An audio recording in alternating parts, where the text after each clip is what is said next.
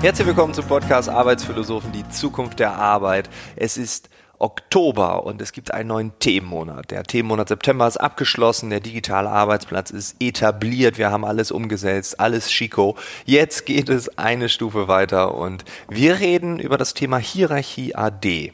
Und wie im letzten Monat gibt es auch einen Sponsor, der diesen ähm, Themenmonat präsentiert. Diesmal ist es bigleap.de. Ihr kennt vielleicht alle meinen Freund und Kollegen Oliver Leisse. Er ist äh, ja ein, ein ewiger Podcast Freund, Kollege, ähm, so würde ich es beschreiben. Also wir haben schon so viele Podcasts miteinander aufgenommen. Ich würde behaupten, das geht schon an die 100 ran. Und äh, er ist äh, Trendforscher, er hat seit äh, zehn Jahren ein Zukunftsinstitut und Big Leap hilft Unternehmen, KMUs, aber auch Konzernen beim Sprung in die Zukunft. Es wird analysiert, es gibt Strategieempfehlungen, Innovationsvorschläge. Also schaut einfach mal rein. bigleap.de. Der Link ist auch in den Show Notes und äh, danke Oliver, dass du Arbeitsphilosophen unterstützt. Das passt auch irgendwie zu dem Thema. Ne? Es geht um Innovation, es geht um Zukunft und in Zukunft brauchen wir ja keine Hierarchie mehr. Frage ist, braucht man überhaupt noch Chefs? Ne? So, also das ist so die Frage. Und diese Frage, die stelle ich manchmal auch ganz öffentlich. Also sitzen Mitarbeiter oder auf Kundenveranstaltungen in irgendwelchen Vorträgen, äh, sitzen da Menschen vor mir und ich stelle diese Frage, braucht es überhaupt noch eine Hierarchie? Und ganz oft kommen dann Gegenfragen, die gleichzeitig auch aber eine Antwort mitgeben. Da schwingt das dann immer so mit, dass man sagt, das geht doch nur in Startups und in IT-Firmen wo ein Drittel eh nachts arbeitet und das will doch niemand kontrollieren und ein Chef, der nachts durchmacht, nur weil das Personal das so will. Bei uns geht das nicht. Also es gibt dann Fragen und gleichzeitig diese Antwort. Und dann sage ich so, na, warum geht das denn hier nicht? Und dann, nee, das geht dann nur in den Bereichen. Und dann zitiere ich immer gern den Herrn Zetsche von Daimler, der gesagt hat, wir stellen uns vor, dass wir rund 20 Prozent der Mitarbeiter auf eine Schwarmorganisation umstellen. Dabei sollen Mitarbeiter, die nicht in strikte Hierarchien eingebunden sind, für bestimmte Themen verknüpft werden. Leadership 2020, so heißt das Programm. Ne? Setscher hat gesagt, ich mache den Schwarm, das ist seine Aufgabe, das ist sein Thema. Und äh, 20 Prozent des Daimler-Konzerns, weder Startup noch ausschließlich IT, sollen wie ein Schwarm funktionieren. Ob das klappt, weiß ich nicht. Aber es geht in diese Richtung. Und dann höre ich ganz oft die Frage, na, gibt es denn positive Beispiele? Und gibt es Negativbeispiele? Das kommt immer direkt dazu. Und dann sage ich immer, nee, auf gar keinen Fall. Also Negativbeispiele gibt es nicht. Ähm, und wenn, dann würde ich es jetzt auch nicht sagen. Und da merkt man schon ein Stück weit, da ist so eine Skepsis, ne? die, die, die, die hört man raus, weil es ist irgendwie auch ja nicht logisch, dass es so sein soll. Wir haben das aber ja auch immer irgendwie anders gelernt. Die Hierarchie, die war überall, im Kindergarten, in der Schule, in der Uni, egal in welchem Unternehmen, es gab die Hierarchie. Und jetzt steht da jemand, der sagt Hierarchie AD.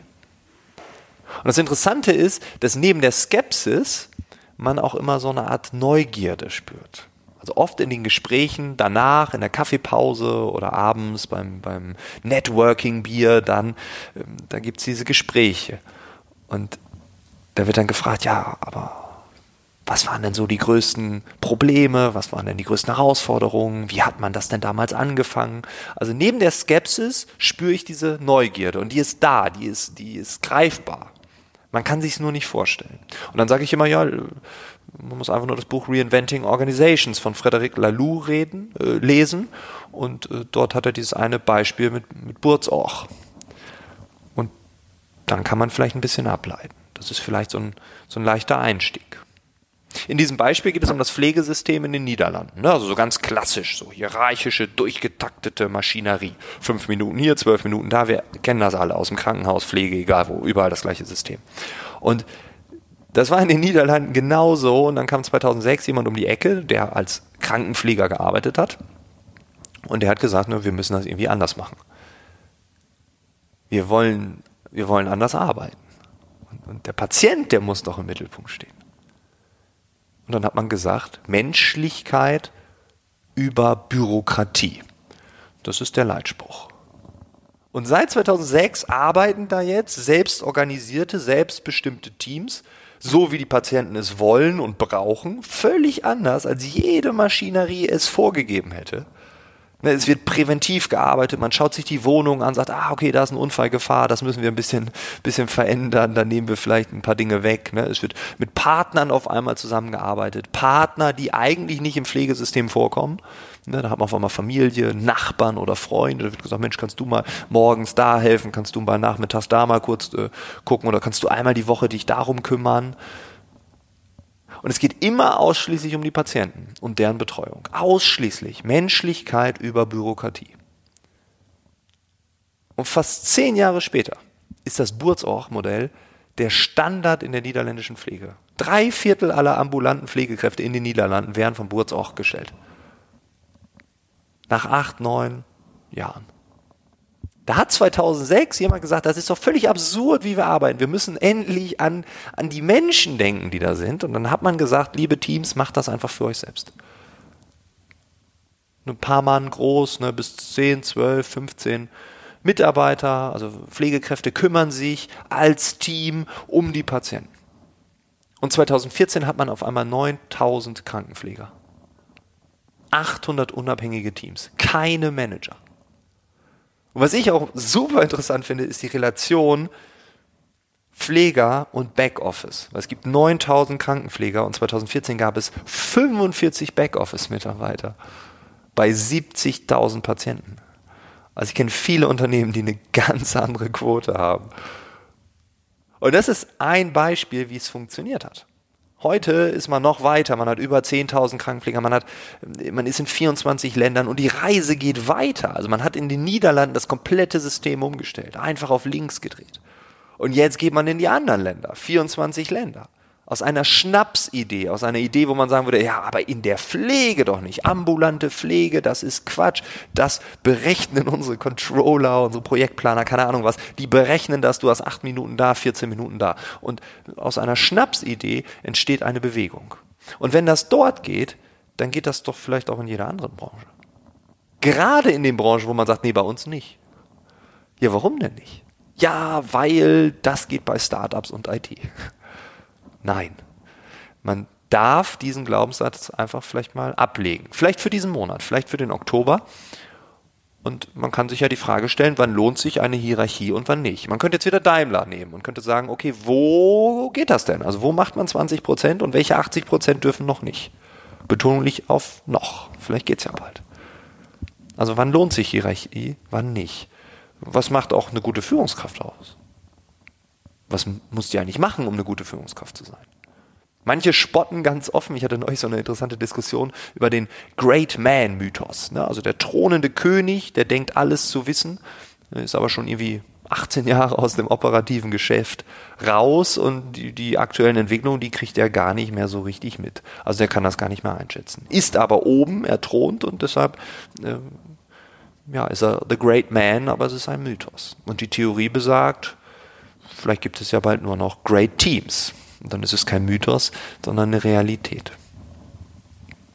Bei Daimler, wie gesagt, 20 Prozent der Organisation. Und da wird oft gefragt, ist das denn überhaupt realistisch? Ne, und wenn man Menschen von dort fragt, also die dort arbeiten oder die als Dienstleister mit diesen Teams zusammenarbeiten, die sagen, ja, das ist realistisch. Und das ist sehr interessant zu betrachten, weil die Leute ticken auf einmal noch anders. Wo ich sage, ah, okay, also hat man auch ganz andere Mitarbeiter, also ganz andere Menschen, also vielleicht auch ein ganz anderes Menschenbild. Wir hatten beim letzten Mal die XY-Theorie. Spielt das damit rein? Wahrscheinlich schon. Und dann ist die nächste Frage, wen befördert man denn als nächstes? Den Mitarbeiter, der schon irgendwie auf diesen neuen Zug aufgesprungen ist, der damit arbeiten kann, der irgendwie in dem Schwarm sich gut zurechtfindet? Oder befördert man denjenigen, der irgendwie noch so an die alte Welt glaubt, der sagt Befehl und Gehorsam, Peitsche und vielleicht ein bisschen, ja, Zuckerbrot noch dazu? Oder man nimmt nur noch diejenigen, die zu dieser neuen Ausrichtung des Konzerns passen, die zur neuen Ausrichtung des Unternehmens passen.